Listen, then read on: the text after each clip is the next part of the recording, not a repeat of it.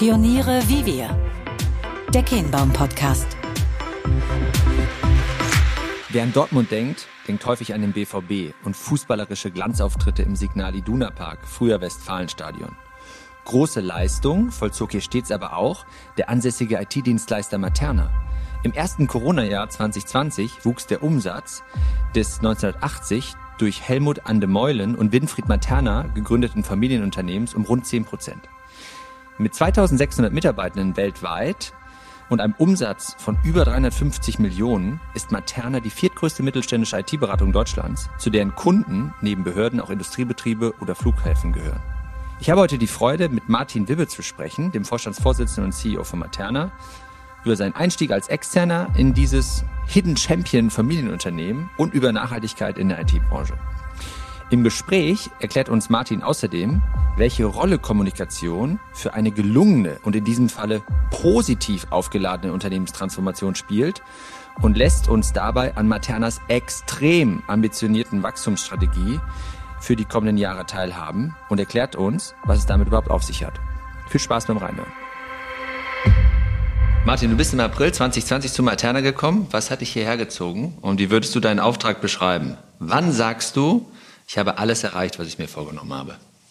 Fabian, erstmal vielen Dank für, die, für den Einstieg und die gute Frage, die, ähm, die auch zugleich eine gewisse Komplexität mit sich bringt. Die, äh, was hat mich hierher gezogen, kann man vielleicht am einfachsten erstmal beantworten. Ich denke, dass ähm, der Reiz für ein Familienunternehmen, das 40 Jahre am Markt ist, verbunden mit dem Auftrag, das Unternehmen auch für die nächste Generation weiterzuentwickeln, eine total spannende Aufgabe ist. Mein Background, ich bin 20 Jahre in der IT-Industrie tätig, habe dort verschiedene vertriebsnahe Aufgaben wahrgenommen. Da hat es natürlich einen gleichzeitigen Reiz gehabt, auch eine Geschäftsführung, Vorstandsrolle zu übernehmen, äh, dass ich erstmal für mich persönlich als sehr attraktiv wahrgenommen habe. Gleichzeitig, wenn man sich Materna ein bisschen anschaut, ich, äh, ich formuliere das mal so ein bisschen äh, böse, hat man schon auch gemerkt, dass es da auch Bedarf gibt, vielleicht äh, an der einen oder anderen Stelle auch äh, sich zu innovieren oder auch am Markt präsenter zu werden. Und mit meiner Expertise rum im Vertrieb, Marketing, glaube ich, dass ich da auch einen guten Fit habe. So verstehe ich dann im Endeffekt auch, um die zweite Frage dann zu beantworten, mein, mein Auftrag ist da im Wesentlichen ja auch, wirklich danach zu schauen, wie man einfach auch ein nachhaltiges Wachstum für dieses Unternehmen generieren kann oder sicherstellen kann, um das Unternehmen auch ja, sichtbar am Markt zu behalten, aber eben natürlich auch für die Gesellschafter, beiden Gründerfamilien stehen ja weiterhin 100 Prozent dahinter als Eigentümer, hier auch, äh, ja, ich sag mal, deren Lebenswerk äh, sinnvoll weiterzuentwickeln. Und das verstehe ich als meinen Auftrag. Und da gehe ich natürlich mit entsprechenden Demut auch dran, weil es, ich sehe das als eine große Verantwortung an, die auf mir lastet. Äh, und gleichzeitig habe ich aber auch eine diebische Freude dabei, weil es natürlich auch Spaß macht, so etwas weiterzuentwickeln, weil es einfach auch ein großer Vertrauensbeweis, vielleicht das falsche Wort, aber ein gewisses Vertrauen ist, mir das anzuvertrauen. Von daher habe ich das als sehr attraktiv wahrgenommen, gerade in dieser Konstellation.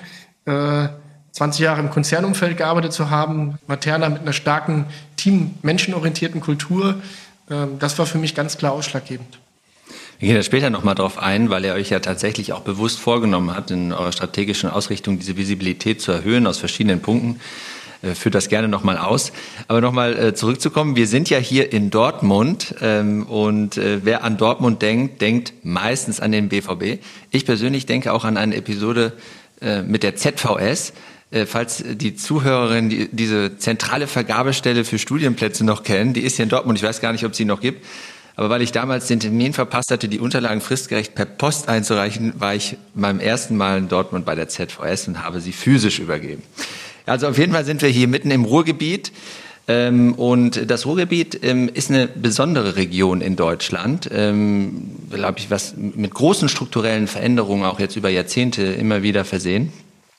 Was, was würdest du so sagen, äh, weil ich glaube, du stammst gebürtig nicht aus Dortmund, was hast du so im Vorfeld gedacht und was hast du jetzt so erlebt? Ja, vielleicht muss man das mal dazu sagen, ich bin gebürtiger Ostwestfale. Im Ostwestfalen sagt man ja gemeinhin nach, dass er zum Lachen in den Keller geht und ansonsten eher, ich sag mal, spröde oder auch zurückhaltend äh, in sich gekehrt ist. Ich hoffe, dass ich äh, durch mein jetzt fast 20 Jahre im Rheinland leben das ausgleichen konnte. Ich lebe jetzt mittlerweile in Bergisch Gladbach von daher ist Dortmund so an der B1 äh, entlang äh, mhm. schon immer natürlich bekannt und auch im Begriff. Mhm. Und ähm, du hast das Ruhrgebiet angesprochen.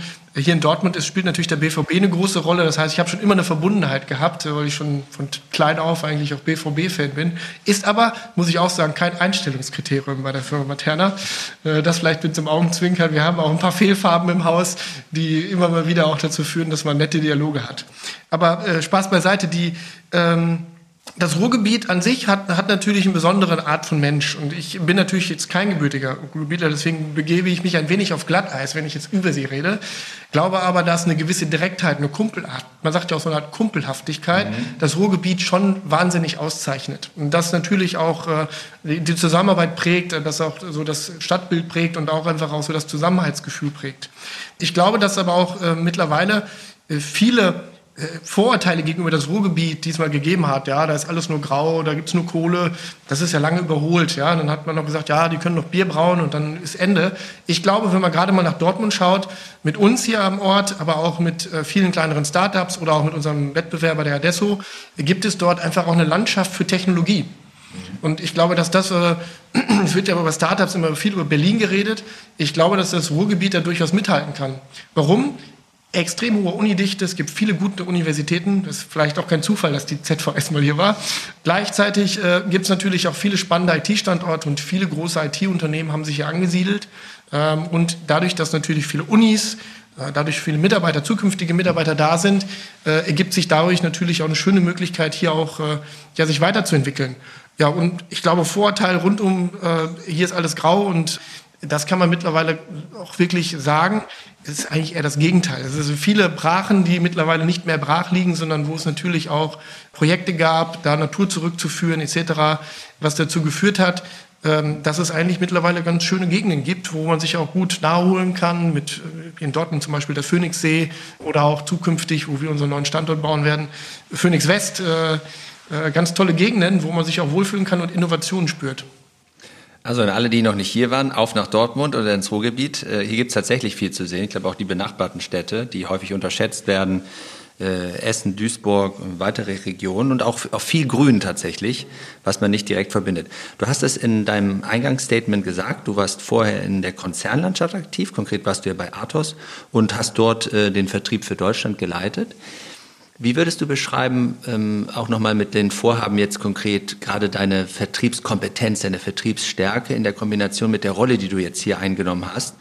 Wie möchtest du das maßgeblich ausspielen ähm, als äh, Vertriebler im Background? Ja, ich glaube, ähm, vielleicht muss man erstmal mit einem Vorteil aufräumen. Ich, ich habe immer mal in meinen alten Rollen gehört, naja, Vertrieb, der kann ja nichts richtig.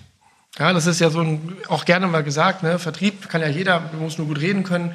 Ich glaube, dass zu Vertrieb heute viel mehr gehört. Man muss eigentlich äh, strategische Zusammenhänge beim Kunden gut kennen, man muss sich mit den Kunden beschäftigen können, ähm, man muss ein Verständnis für Kunden entwickeln.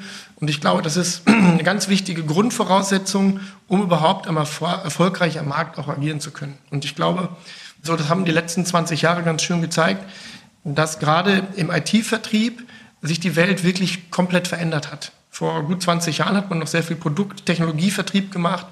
Heute ist das dann doch eher in die Richtung gehen, ich muss komplexe Lösungen, ich muss Value, ich muss Benefit verkaufen. Das sind ja so die Begriffe, wie kann ich einem Kunden helfen, mehr Umsatz zu machen und weniger, wie kann ich ihm helfen, noch die letzten zwei Prozentpünktchen in IT-Kosten zu retten. Äh, da gibt's andere, da gibt's die Hyperscaler. Ich glaube, dass sich die Landschaft erstmal verändert hat und das allein zu verstehen, ist eine wichtige Grundvoraussetzung, um vertrieblich gut wirken zu können. Und dann geht sehr viel über Use-Case-Logiken. Man muss im Grunde es schaffen, äh, dem Kunden aufzuzeigen, dass er extrapolieren kann. Von dem Kunden kann ich das lernen und ableiten und daraus mache ich für mich die beste Lösung. Mhm. Und ich glaube, dass das Vertriebsthema sich mehr zu einem Managen eines Ökosystems entwickelt hat. Äh, ich muss die Kundenbeziehung managen, ich muss den Kunden verstehen Gleichzeitig muss ich aber auch mein Ökosystem verstehen, welche Technologien sind en vogue, welche Themen entwickeln sich wie, was ist gerade schon umsetzbar, was noch nicht und da auch beratend Vertrieb zu machen. Mhm. Und ich glaube, mit diesem Wissen äh, ist es erstmal mein Auftrag auch hier, das ins Unternehmen einzubringen. Und ich glaube, dass wir als Materna da auch durchaus einige Baustellen haben. Gar nicht böse gemeint, wir sind sehr erfolgreich. Äh, und das zeigt aber das auch das Potenzial der Firma, also umgedreht. Das heißt, wenn wir es schaffen würden, das noch effektiver zu machen, besser zu machen, und auch näher an unsere Kunden heranzurücken, ähm, ist das, glaube ich, ein wichtiges Ziel. Generell, um nochmal zum Eingangsstatement zurückzukommen, ja, der Vertrieb, ne, äh, was kann der eigentlich? Ich glaube, dass es eher umgekehrt ist, dass es nicht jeder kann, im Vertrieb zu arbeiten, weil es eben einfach auch viel mit emotionaler Intelligenz zu tun hat, Menschenkenntnis und auch Gefühl für Situationen. Ähm, und ähm, ich glaube, dass das erstmal grundsätzlich auch als ein Vertriebsmanagement wichtig ist, das zu wissen und die Leute ihren Stärken entsprechend auch im Vertrieb einzusetzen. Kannst du das noch mal kurz ausführen, was ihr konkret macht? Denn gestartet, wenn ich das hier richtig äh, mir notiert habe, ist ja dieses Unternehmen ähm, mit einem Geschäftsmodell, was darin lag, Software für Großrechner zu schreiben. Und das geht eben auf die beiden Gründer zurück, die ja heute im Aufsichtsrat hier noch aktiv sind, also Winfried Materna und Helmut Ande Meulen, ein, äh, ein ungewöhnlicher Name. Und die beiden haben das Unternehmen von 1980 hier in Dortmund gegründet. Was ist von damals heute noch äh, DNA Maternas? Was ist im Laufe der Jahrzehnte auch dazugekommen und worauf wollte ich konzentrieren? Also ganz generell erstmal ganz wichtig, beide Gesellschafter und Gründer ähm, haben hier etwas Tolles geschaffen. Ich glaube, dass der ehemalige Bürgermeister der Stadt Dortmund, den ich dann getroffen habe, der Herr Sirau, hat so schön gesagt, naja, Materna ist vielleicht das älteste Start-up im Ruhrgebiet. Das stimmt wahrscheinlich auch, weil die beiden mit der Mentalität auch das Unternehmen jahrelang geführt haben, im Sinne, was, wie kann ich das Unternehmen sinnvoll weiterentwickeln. Und die beiden natürlich als Charaktere da auch durchaus unterschiedlich agiert haben, was sich aber sehr gut symbiotisch mhm. ergänzt hat, mhm. was dazu geführt hat, dass man als Unternehmen viele Jahre sich erfolgreich weiterentwickelt hat. Als DNA, und das ist ganz klar, und das ist, da möchte ich gerne noch mal eine kleine Anekdote von meinem ersten Arbeitstag berichten, als die beiden mich dann hier begrüßt haben. Herr Wibbe, lassen Sie auch mal fünf gerade sein wenn man aus dem Konzernwelt kommt, nichts, was man jeden Tag hört. Ja? Und ich habe dann gefragt, was heißt denn das? Und äh, da ist es recht offensichtlich geworden. Es geht erstmal darum, zufriedene Kunden zu haben. Ja. Und dann auch mal die Extrameile zu gehen, zu schauen, wie kann ich den Kunden eigentlich zufriedenstellen, weil es immer darum geht, auch eine nachhaltige, langfristige Kundenbeziehung zu haben. Weil wenn ich gute Kunden habe mit tollen Projekten, schaffe ich es auch, die Mitarbeiter zufrieden zu halten, was wiederum eigentlich auch zu guten Ergebnissen führt. Das heißt, ich habe zufriedene Kunden, zufriedene Mitarbeiter, das Teil der DNA und das ist das, was wir hegen und pflegen. Und das verstehe ich auch als meinen Auftrag, genau diese Stärken, die wir haben, da sinnvoll auch weiterzuentwickeln und zu schauen, wie man bei allen nötigen Veränderungen, die es vielleicht gibt, das auch unbedingt im Mittelpunkt weiterentwickelt. Generell äh, glaube ich, dass, dass es darüber hinaus eben diese Menschenorientiertheit ist, die uns absolut ausmacht. Mhm. Und mit einer Menschenorientiertheit und absoluten Commitment der Mitarbeiter, und das spürt man, wir haben eine Mitarbeiterzufriedenheit größer 85 Prozent, halbjährlich abgefragt, ähm, wirklich mit tollen Feedbacks, mhm. äh, führt natürlich dazu, dass wir eine absolute Qualität liefern. Und das macht es dann wiederum leicht, zufriedene Kunden zu haben. Sie sehen, das ist ein, du siehst, das ist ein gewisser Kreis, der sich da ja. schließt. Und das macht riesig Spaß, weil, weil man damit natürlich auch diesen Grundsatz, äh, lassen Sie auch mal fünf gerade sein, sehr gut verfolgen kann, ohne dass man sich eigentlich verbiegen muss. Ihr habt ein Modell entwickelt, ähm, das nennt ihr Journey to Cloud. Kannst du das einmal ausführen? Also ähm, die ganze Welt redet ja über Cloud, äh, Cloud-Dienste, Cloud-Sicherheit. Ähm, wie helft ihr denn den Unternehmen konkret dabei? Also ich habe mal, äh, wie wir angefangen haben, uns mit dem Thema zu beschäftigen, ähm, im Unternehmen rumgefragt, wer ist denn hier für Cloud verantwortlich? Da sind die Hände nach oben geschossen. Also virtuell, wir haben uns ja nicht treffen können. Aber die äh, Cloud ist ja so ein, ich, ich, darf man das sagen, ist quasi schon Bullshit-Bingo. Ja? Das ist, Cloud steht ja für alles irgendwie. Darf so, man sagen, ja. Jeder, jeder, jeder, jeder verbindet damit irgendwas, aber es ist relativ äh, unklar, wofür es eigentlich eine Relevanz hat. Und ich glaube, dass äh, wir angefangen haben, äh, Dinge, die es im Unternehmen gibt, erstmal sinnvoll zu kombinieren. Äh, wenn wir davon reden, Journey to Cloud, ich gebe ein Beispiel, ein Kunde äh, heute äh, wahrscheinlich 1000 IT-Applikationen, davon sind gewisse Applikationen vielleicht irgendeine Standardsoftware und andere sind vielleicht 900 Applikationen davon sind irgendwelche individuellen Themen, die einfach aus der Zeit gefallen sind, die nicht mehr kein Benefit, die nicht mehr veränderbar sind. Und da anzufassen, zu sagen, den Kunden zu beraten, was ist für dich eigentlich so ein Zielbild? Wo mhm. willst du hin? Gar nicht von der Kostenseite, sondern vom Benefit. Wie schaffst du es mhm. durch neue Technologien überhaupt Benefits zu generieren für dein Geschäft? Da setzen wir im ersten Schritt an, überhaupt mal zu analysieren, was ist überhaupt da? Mhm. Was heißt denn das überhaupt? Ich schiebe alle meine Applikationen in die Cloud. Würde ich von abraten, pauschal. Sondern man muss sich damit beschäftigen, das klassifizieren, wo möchte ich meine Daten halten, welche Daten sind wie schützenswert, all diese Fragen. Da beginnen wir mit typischerweise mit einer Beratung. Mhm. Im Anschluss haben wir gesagt, ist es dann natürlich wichtig, dem Kunden an die Hand nehmen zu können. Mhm. Und da kommen wir eher in den partnerschaftlichen Ansatz. Wir sagen jetzt nicht, wie der eine oder andere ganz große Wettbewerber, ja, gib mal her, wir schicken das alle nach da in das Land und dann kommst du das richtig zurück. Ja? ja, ja. Wir kommen da eher aus dem Gedanken hands-on, gemeinschaftlich, äh, teamorientiert, auch da mit agilen Projektteams ja. Lösungen zu finden. Und da natürlich im Schwerpunkt äh, einmal eine Cloudification mit einer Strategie, auf der anderen Seite aber auch das Thema Applikationstransformation, also wie kann ich eine alte Applikation innovieren? Kann ich vielleicht einen Standard überführen, ich kann eine neue Technologie nutzen oder eben auch einfach einfache stumpfe Migration von einem On-Premise-Umfeld in eine moderne Cloud-Infrastruktur, wo ich vielleicht Kosteneffekte habe. Also ganz vielfältig. Und wir haben es Journey genannt, weil das in der Regel kein Projekt ist, was kurzfristig fertig ist, sondern eher so ein so ein Lifetime Achievement, würde ich sagen, äh, wo, wo, wo es auch darum geht, äh, zu schauen, wie ich meine IT-Architektur äh, sinnvoll über die nächsten Jahre weiterentwickeln kann. Und da verstehen wir uns als Partner auf Augenhöhe.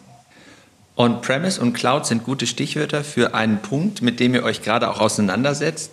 Und zwar seid ihr ja in der Bauphase, du hast das eben beschrieben, für eine neue Firmenzentrale hier in Dortmund. Also einerseits fühlt sich ja alles nach Aufbruch an, auch nochmal symbolisiert durch Gemäuer und gleichzeitig haben wir jetzt ja auch Ende dieses Jahres 2021 werden wir diese Aufnahme machen, ähm, durch die Corona-Erfahrung nochmal ganz andere Erfahrungswerte gesammelt. Wie geht ihr damit um? Habt ihr schon Adjustierungen im Bau währenddessen vorgenommen oder wie denkt ihr eigentlich in die Zukunft? Also erstmal äh, bin ich unglaublich stolz, diese Phase begleiten zu dürfen. Weil das natürlich für Materna, wenn man weiß, wir sitzen hier der, heute in Dortmund in der Firmenzentrale in der Vosskuhle, der eine oder andere, der sich in Dortmund auskennt, wird das kennen.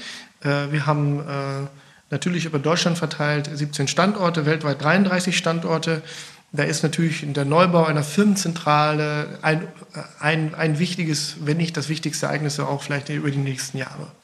Ich glaube, dass ähm, Vielleicht als Feedback, die Mitarbeiter fragen kein Thema so häufig nach im Moment wie den Baufortschritt. Mhm. Jetzt könnte man nach Phoenix West rüberfahren und dann kann man sagen, der Baufortschritt ist aktuell äh, in den Kinderschuhen. Äh, ich glaube, dass diese Begeisterung für dieses Projekt natürlich, wenn jetzt die ersten Steine da sind und auch mal wirklich Kräne da stehen, auch wirklich in Emotionalität umgewandelt werden mhm. kann. Mhm. Und das ist natürlich eine tolle Phase, äh, weil es darum ja auch geht, dann auch vielleicht darüber auch zu schaffen, hey, es entsteht was Neues, wer will dabei sein. Man kann im Grunde das Thema auch Mitarbeitergewinnung über solche Themen natürlich auch gut kommunizieren und das auch sich zum Nutzen machen, diese Bauphase. Auf der anderen Seite äh, ist es so, dass wir natürlich New Work-Logiken haben. Wenn man hier mal durch das Gebäude ein bisschen geht, ja. äh, wir sitzen jetzt natürlich hier im Besprechungsraum, deswegen sieht man das jetzt nicht so schön, aber wenn wir mal durchs Gebäude gehen, sieht man, dass wir natürlich noch sehr mit Einzelbürologiken, jeder hat seinen festen Arbeitsplatz. Ich nenne es mal so, der eine oder andere hat auch seinen kleinen Schrein ne, mit Fotos, mit Andenken, mit. Mhm. Ich selbst habe das auch. Ich will das gar nicht äh, verurteilen. Ja? Ich habe auch meine Fotos da stehen. Mhm. Äh, ich glaube aber, dass so das Individualisieren und die Möglichkeit, Flexibilität anzubieten für den Mitarbeiter, wie er gerne arbeiten möchte, ja. sei es eben mit einem dedizierten Arbeitsplatz oder mit einem, ich sage ja, ich bin gerne unter Leute oder ich arbeite am liebsten eigentlich in der Kaffeeküche, das wollen wir ermöglichen und haben da natürlich auch neue Methodiken und Konzepte äh, herangeführt, mit denen wir da arbeiten wollen und werden und ähm, gleichzeitig aber auch Anreize schaffen, ähm, dass jetzt ähm, Corona hat ja deutliche Veränderungen gesorgt. Mhm. 91 Prozent unserer Mitarbeiter arbeiten aktuell im Homeoffice. Ja, viele Grüße gehen raus an alle, die das hören. Die, die, äh, ich glaube, es ist auch wichtig, einen Anreiz zu schaffen, auch wieder eine Umgebung zu schaffen, dass die Mitarbeiter auch Lust haben, ins Büro zu kommen. Ja. Und äh, deswegen setzen wir nicht nur in Dortmund an mit dem Neubau, sondern eigentlich auch flächendeckend zu sagen, wir müssen einen einheitlichen Standard schaffen, dass egal in welches Maternamalbüro man kommt, wir es schaffen, ähm, da auch äh, ja, eine ähnliche Qualität oder auch eine ähnliche Voraussetzung schaffen, dass die Mitarbeiter sich wohlfühlen können.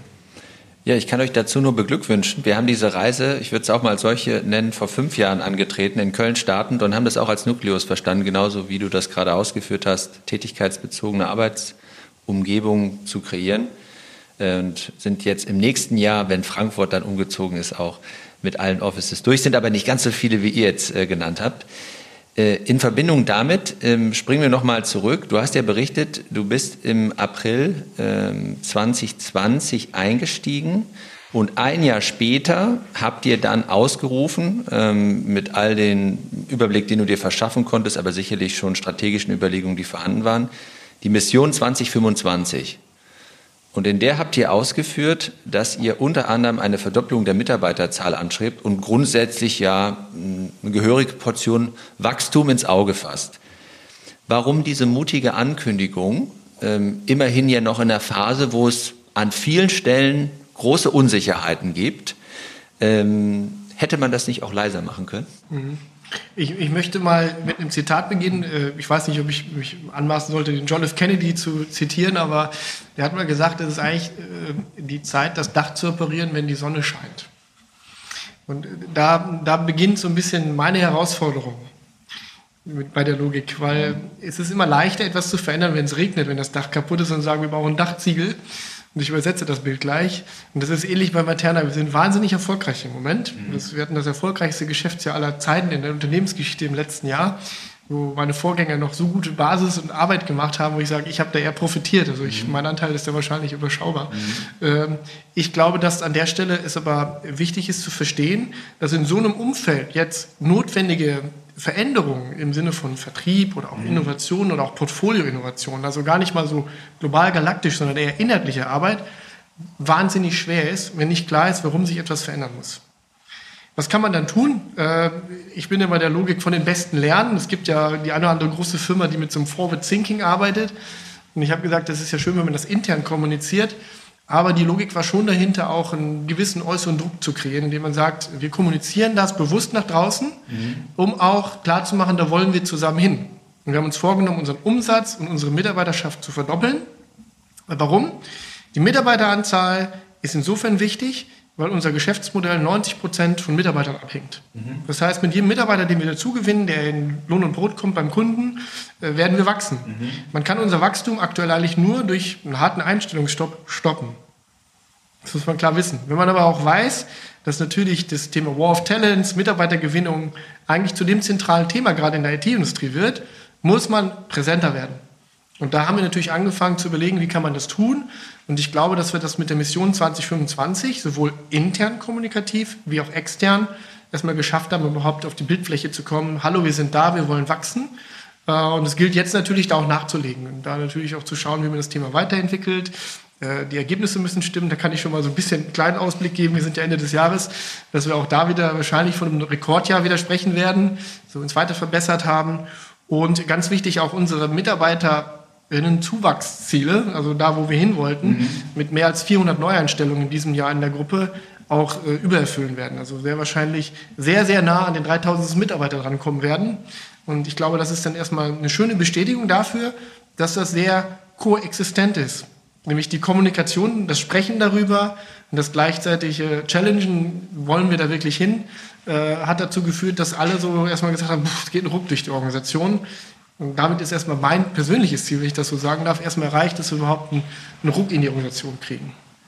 Äh, lass uns doch daran nochmal teilhaben, das ist ja ganz interessant. Also ist, die Gründer sind ja heute Gesellschafter und im Aufsichtsrat und ihr werdet ja dann als Vorstandsteam euch eben entsprechende Überlegungen gemacht haben. Und ähm, wie waren so die Debatten, wie war so die Reaktion nach dem Motto, ja, äh, äh, Martin, schön, dass du jetzt da bist, aber schalt doch mal einen Gang runter, vielleicht hast du dir jetzt zu große Vorstellungen genommen oder waren alle direkt Feuer und Flamme, haben gesagt, genau so, mit dem Potenzial und mit dem Potenzial, was wir jetzt hier auch wirklich beobachten können, plus dem Rückenwind, den ihr erfahren habt, war das so wirklich die Marschroute, wo alle direkt gesagt haben, auf geht's. Also die, die, die erste Reaktion äh, ist höchst unterschiedlich ausgefallen, würde ich so sagen. Ich will jetzt auch nicht zu sehr ins Detail mhm. gehen, weil das natürlich auch ein bisschen Innenleben der Firma ist. Klar. Glaube aber, dass die, ähm, die Überzeugung da ist, dass wir wachsen müssen, äh, die teilen wir gemeinsam. Ja. Und ich glaube, dass, ähm, jetzt kann man immer über die Größenordnung diskutieren, ja. aber man kann es eigentlich mit einer einfachen Rechenexempel recht gut herleiten, dass wenn wir jetzt nichts verändern, in, sehr nah an diese 5000 und an die 700 Millionen kommen, ohne dass wir jetzt strategisch noch irgendwas Verrücktes machen. Ja. Und das ist eigentlich, glaube ich, eine gute Grundvoraussetzung und zeigt auch, dass dieses Ziel jetzt zwar ambitioniert ist, aber nicht überambitioniert. Und ich glaube, es ist eine wichtige Grundvoraussetzung. Gleichzeitig, wir haben eine sehr gute finanzielle Grundbasis, äh, haben wir die Möglichkeit auch zu investieren, sodass ich persönlich glaube, dass wir die nächsten zwei, drei Jahre auf jeden Fall auch noch an Geschwindigkeit gewinnen können. Wir beschäftigen uns ja auch mit Zukäufen aktuell, also auch schauen können, wie wir unser Portfolio sinnvoll erweitern können, ja, was dann natürlich schon dazu führt, dass wir in die Richtung kommen. Äh, generell, äh, natürlich, ähm, man wird gerade wenn ich jetzt über Aufsichtsrat oder Gesellschafter spreche, mhm. haben wir mhm. da schon Einigkeit. Mhm. Aber man hat natürlich in der Belegschaft schon viele Fragen auch bekommen. Warum wollen wir überhaupt wachsen? Ich glaube, mhm. das war auch eine, neben den Fragen zum Neubau, war das die meistgestellte Frage. Mhm. Und ich mhm. glaube, das hat auch wieder was mit der, habe ich eben schon kurz auch mal drüber gesprochen, mit der Attraktivität als Arbeitgeber zu tun. Mhm. Äh, wir müssen es einfach schaffen, da attraktive Projekte zu haben. Äh, wir müssen auch eine gewisse Größe entwickeln. Gerade wir machen etwas mehr als ein Drittel unseres Geschäfts im öffentlichen Auftraggeberumfeld. Mhm. Size matters. Also die Größe ist dort wirklich sehr relevant. Mhm. Äh, umso kleiner man ist am Markt, umso weniger wird man Relevanz haben, weil die öffentlichen Auftraggeber schreiben immer größere Ausschreibungen aus, die Volumen werden immer größer. Und wenn man dann im Konsortium eben nicht mehr in der Lage ist, vorn zu stehen, wird es dann irgendwann schwierig. Und ich glaube, deswegen ist es allein wichtig, auch zu wachsen. Und äh, mit den Themen konnte man natürlich eine klare Überzeugung entwickeln, dass es eigentlich der richtige Weg ist. Muss man das so aggressiv nach draußen kommunizieren? Ich glaube schon, weil das ein großer Teil dessen ausmacht, dass man auch in Employer Branding eine Sichtbarkeit bekommt mhm. und auch wahrgenommen wird am Markt. Jetzt ist ja eine Situation hier eingetreten, die eine äußerst positive ist. Ihr habt ähm, einen Rekord hier hinter euch und äh, ihr habt eine positiv aufgeladene Transformation eigentlich vor der Brust. Ist das fair, das so zu sagen? Also wenn du darüber nachdenkst, wie könnt ihr äh, jetzt richtig Gas geben? Wie, wie erlebst du das? Äh, ist es eigentlich so, dass die Menschen sagen, mit denen du sprichst, hey, stimmt, es sind ja wir, also das habt ihr auch nochmal bewusst ausgelobt, das äh, Team Materna, wo ihr auch die stärkere Sichtbarkeit damit verknüpft. Ist es so denn den Eindruck, den du erlebst, nach dem Motto, oh, wir können wirklich stolz sein und jetzt äh, tragen wir das nochmal stärker nach außen, wohingegen der früher eher etwas leiser war, nicht? Also ist auch nicht kritikfrei. Ich glaube, dass, dass es ähm, auch normal ist, weil natürlich, das ist ja Organisationslehre, ähm, dass man im Grunde ein paar Leute natürlich sofort mitgenommen bekommt. Bei einigen dauert das, mit überzeugen müssen mit Kommunikation. Äh, einige wird man auch nicht überzeugt bekommen, was aber nicht so schlimm ist, weil die haben einen wichtigen, äh, wichtigen Anteil am Unternehmen. Ich sage immer, es gibt äh, weder gute und schlechte Kunden, es gibt keine guten und schlechten Mitarbeiter, äh, es gibt auch keine guten und schlechten Projekte, es gibt nur passende und unpassende und die muss man irgendwie sinnvoll zusammen konfigurieren. Und ich möchte das Statement von dir aber gerne nochmal aufgreifen. Es ist alles sehr positiv. Wir sind sehr erfolgreich. Man kann aus der Position der Stärke und des Selbstvertrauens agieren, was natürlich andere Herausforderungen mitbringt, als wenn ich in eine Krise reingehe und sage, ich muss das Thema umdrehen und managen. Das ist hier nicht der Fall. Es ist erstaunlich, wie gut wir sind, obwohl wir noch Baustellen haben. Und das zeigt das enorme Potenzial in dieser Firma. Und ich glaube, dass das einfach äh, riesig Spaß macht, das über die nächsten Jahre auch äh, verantworten zu dürfen und auch vor allem mit dem Team weiterzuentwickeln. Und ähm, von daher kann ich das Statement nur so unterschreiben. Äh, ist sehr positiv äh, belegt und auch vor allem eine positive Transformation. Mit diesem Statement kommen wir jetzt langsam ähm, in das letzte Drittel unseres Gesprächs, weil das ist, glaube ich, nochmal eine ganz spannende Episode für die Zuhörerinnen und Zuhörer, weil du jetzt ja nicht aus einem Familienkontext stammt, in dieses Unternehmen eingetreten bist. Das hast du ausgeführt. Gleichwohl bist du ja in die Rolle neu hineingekommen, auch von außen, und musstest dir sicherlich erstmal einen Überblick verschaffen. Äh, und jetzt habt ihr wahrscheinlich eben genau dieses gute Jahr gebraucht. Kannst du uns noch mal daran teilhaben lassen, wie das konkret für dich abgelaufen ist? Jetzt war es wahrscheinlich auch nicht immer so einfach, die Menschen zu sehen, gerade zu Beginn, dann wieder wohl, dann vielleicht wieder weniger. Wie hast du das gemacht, dass du so ein Bild für dich gewonnen hast, letzten Endes wie wirklich so eine Bestandsaufnahme, um dann zu sagen, hey, hier haben wir super Ansätze, darauf wollen wir uns konzentrieren, hier können wir Gas geben? muss ich mehrteilig beantworten. Erstmal möchte ich ja nochmal mich bei allen Kolleginnen und Kollegen bedanken, die haben es mir sehr leicht gemacht. Mhm. Das muss man wirklich so sagen. Es gab äh, von Beginn an eine äh, die CEO-Rolle war 18 Monate unbesetzt. Es gab natürlich äh, dann schon die Frage, wer kommt denn jetzt da? Ich habe aber ab Tag 1 gespürt, dass eine Neugierde da war, auch mir gegenüber und auch eine Offenheit. Das heißt, es ist schon sehr leicht gewesen, überhaupt mal einen Einstieg zu finden, einfach aus dem kollegialen Zusammen Zusammenarbeit. Also hat mir mein Team sehr, sehr leicht gemacht. Das andere, was, äh, was es auf der einen Seite leicht und schwer gemacht ist, natürlich die Corona-Pandemie. Leicht gemacht hat es das, die Erkenntnis über das Business. Man hatte natürlich wenig Kundentermine extern, man ist nicht gereist, man hat sehr viel Zeit im Büro. Ich habe wirklich in der Tat auch im Büro hier gesessen ich hatte sehr viel Zeit, dadurch, dass mein Tag einfach nicht zerklüftet war mit Reiserei oder den Termin hier und da oder hier in Empfang und da ein Thema. Ich hatte wirklich Zeit, mich aufs Business zu konzentrieren und habe dadurch natürlich in einer sehr kurzen Zeit unser Geschäft eigentlich sehr gut durchdringen können. Und was mir natürlich leicht gemacht hat, ich bin natürlich in meiner alten Rolle sehr nah an Kunden dran gewesen. Wenn man die Kette dann gut versteht, mhm. ähm, war es mir persönlich jetzt erstmal ja, nicht allzu schwer zu verstehen, wie das Business funktioniert. Und ich glaube, das ist eine wichtige Grundvoraussetzung. Was schwieriger war und auch nach wie vor ist, ist natürlich das, den kulturellen Aspekt. Es gibt immer wieder Punkte, wo ich auch mal anecke, das weiß ich auch, weil dann Dinge passieren, wo ich sage, hm, hätte ich in der alten Firma anders gelöst, hier ist das halt so, wie gehe ich jetzt da sinnvoll mit um? Ja, das ist, äh, das, dessen bin ich mir auch bewusst und da, ich habe da auch kein Problem, mich da zu entschuldigen, wenn ich da anecke. Äh, da muss man reflektiert sein. Ich glaube, das ist eine wichtige reflektiert sein ist generell beim Einarbeiten eine wichtige Sache. Was habe ich schon verstanden, was nicht? Äh, wo wage ich mich jetzt raus und sage, hm, würde ich gerne ändern? Wo sage ich, passt, lauf weiter? Ich glaube, das ist ganz wichtig. Ähm, generell äh, bin ich niemand, der mit Schnellschüssen agiert. Bin eigentlich immer eher bedächtig, zurückhaltend, schaue mir das in Ruhe an, analysiere, habe eine gute Analytik. Ich glaube, das hilft natürlich, Situationen zu verstehen, zu erkennen. Ähm, nur weil man eine Situation versteht und vielleicht sagt, naja, ist schwierig, heißt das ja nicht, dass man sie direkt anfasst, sondern man schaut erstmal und entwickelt das. Und deswegen haben wir auch uns Zeit gelassen. Es war erstmal die Corona-Pandemie aktiv zu managen. Bis wir überhaupt mal zu Strategiethemen gekommen sind, war es Oktober, November letzten Jahres. äh, und dann fand ich das schon bemerkenswert, dass wir in einem halben Jahr es doch relativ gut geschafft haben, auch das Ding zu kommunizieren, aufzubauen, mit strategischen, wirklichen Handlungsfeldern dahinter, als Management-Team auch so zu entwickeln, äh, dass da was Sinnvolles bei rausgekommen ist und wir jetzt anfangen, die ersten Früchte zu ernten, ein gutes halbe Jahr später, ist, glaube ich, äh, sehr bemerkenswert. Von daher bin ich da durchaus ja, zufrieden klingt blöd, ne? aber... Man ist nie zufrieden. Nein, aber ich zufrieden. bin erstmal damit happy, wie das bisher so gelaufen ist. Das ist, muss man schon sagen. Ist wahrscheinlich auch fair zu sagen, dass hier äh, der Westfale oder die Menschen in Dortmund im Ruhrgebiet äh, die Direktheit, Klarheit und Offenheit schätzen und äh, aber auch Entschuldigungen annehmen können, nicht nachtragend sind. Insofern, glaube ich, passt das ganz kulturell gut. Ähm, wir, wir beschäftigen uns ja auch äh, mit ähm, Verwaltung der öffentlichen Hand bei Kimam und ähm, aber mit anderen Themen, mit anderen Schwerpunkten, die ihr bedient.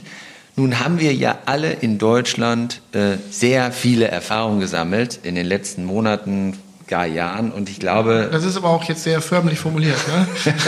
ja, äh, äh, neutral formuliert. Genau. Ähm, ich glaube, wir haben alle den Eindruck, der Reifegrad ähm, ist ausbaufähig. Jetzt seid ihr ja auch in vielen Projekten unterwegs. Wie ist denn da so euer Blick drauf? Äh, und äh, wie glaubst du, wird sich das eigentlich entwickeln? Woran liegt das, dass wir scheinbar ja, da Herausforderungen haben? Sind die in unserer DNA begründet, kulturell? Ist es der Föderalismus? Ist, also, womit hat das zu tun? Kann man das so sagen? Sind die Gründe mannigfaltig? Lass uns mal daran teilhaben.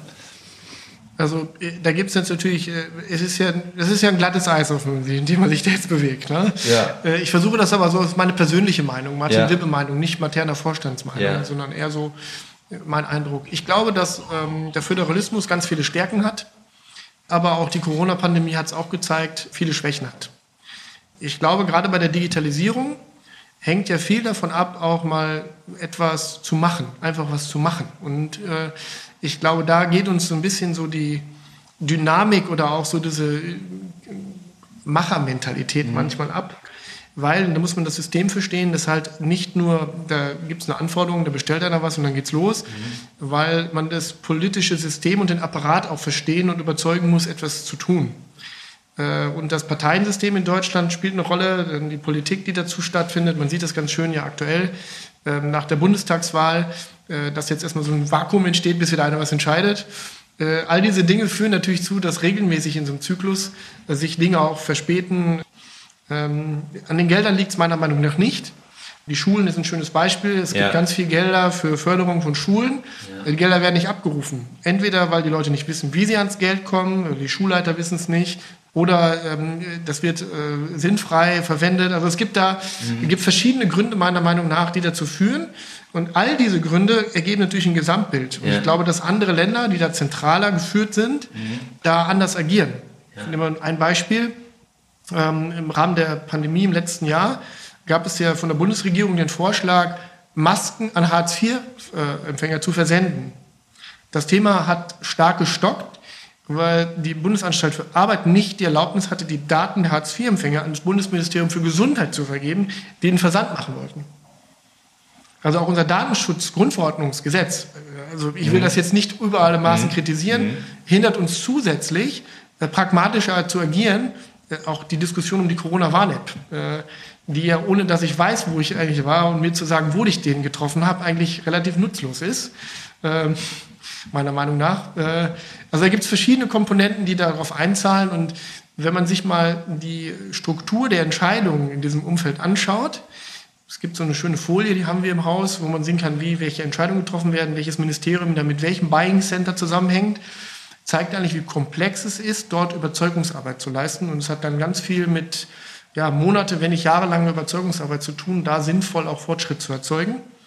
Ähm, will aber nicht pauschalisieren. Es gibt äh, da auch, wir arbeiten ja sehr eng und viel mit dem mhm. Land NRW auch zusammen, äh, auch positive Beispiele, wo, wo einfach auch gewisser Pragmatismus da ist, wo auch Lösungen gefunden werden, wo auch das politische System gut aufeinander abgestimmt ist. Äh, und äh, deswegen will ich das gar nicht zu schwarz und weiß, aber auf, auf deine Frage eingehend, ich glaube, dass es keinen eindeutigen Grund gibt, sondern immer so ein Konglomerat von Themen, die aufeinander einzahlen. Hoffen wir auf die neue Regierung und insbesondere auch, äh, wenn sie die Arbeit aufnimmt in Bezug auf digitale Themen, die uns alle beschäftigen. Vorletzte Frage, die ich noch ganz spannend finde, vielleicht kannst du uns daran teilhaben lassen. Wir erleben ja eine extrem relevante ähm, Debatte zum Thema Nachhaltigkeit. Ähm, mich würde interessieren, inwieweit ist euer Geschäft eigentlich davon ähm, beeinflusst? Äh, sehr konkret.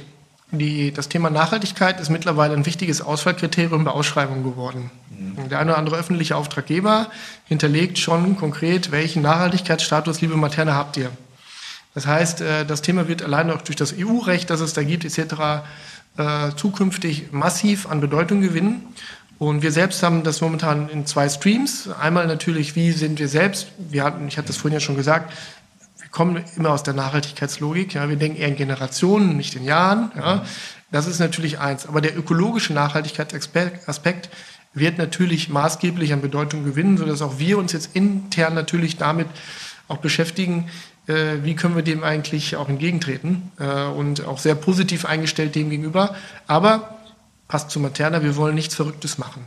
Äh, wir sind nicht die jetzt Greenwashing und sagen, ja, nächstes Jahr sind wir hier CO2-neutral. Äh, es geht eher darum, sinnvoll äh, Dinge zu tun, äh, wir wollen nicht unbedingt Bäume pflanzen gehen, weil wir nicht persönlich nicht daran glauben, dass, dass das fürs Klima wirklich einen Nutzen hat. also es geht eher darum, wie können wir sinnvoll CO2 reduzieren ja. Und wie kann man eigentlich einen sinnvollen Beitrag real leisten und nicht nur auf dem Papier. Ja.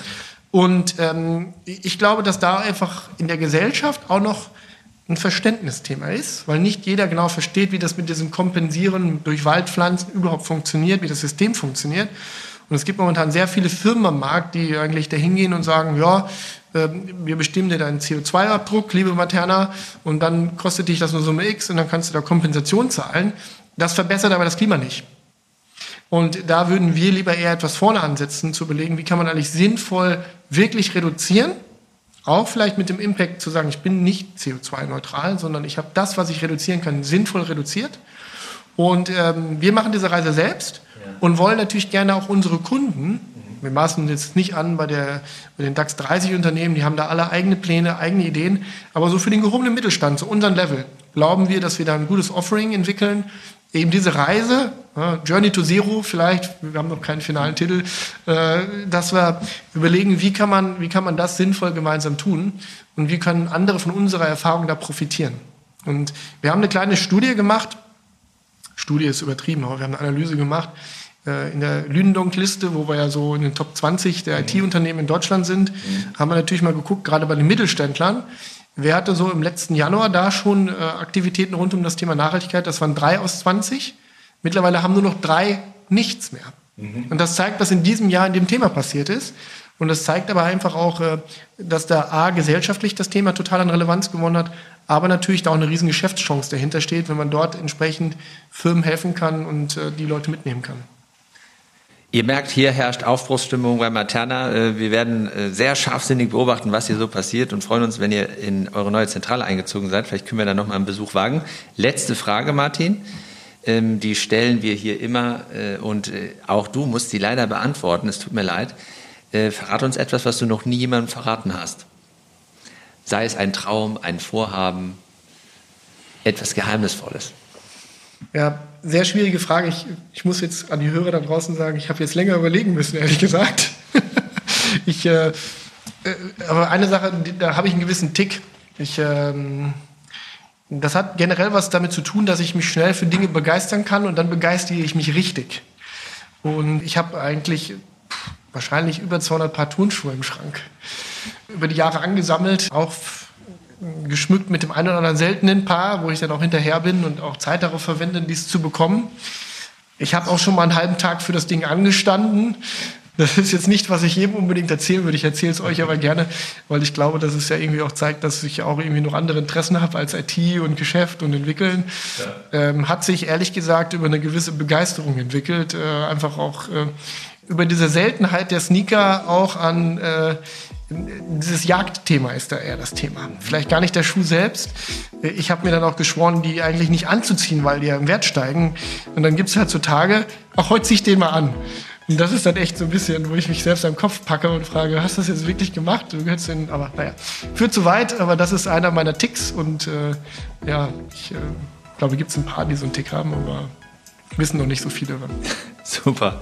Lieben Dank, Martin. Danke für deine Zeit. Danke für euren Empfang hier und äh, wir werden aufmerksam verfolgen, mit welchen Schuhen wir dich zukünftig äh, sehen dürfen. Macht's gut. Danke. Vielen, vielen Dank.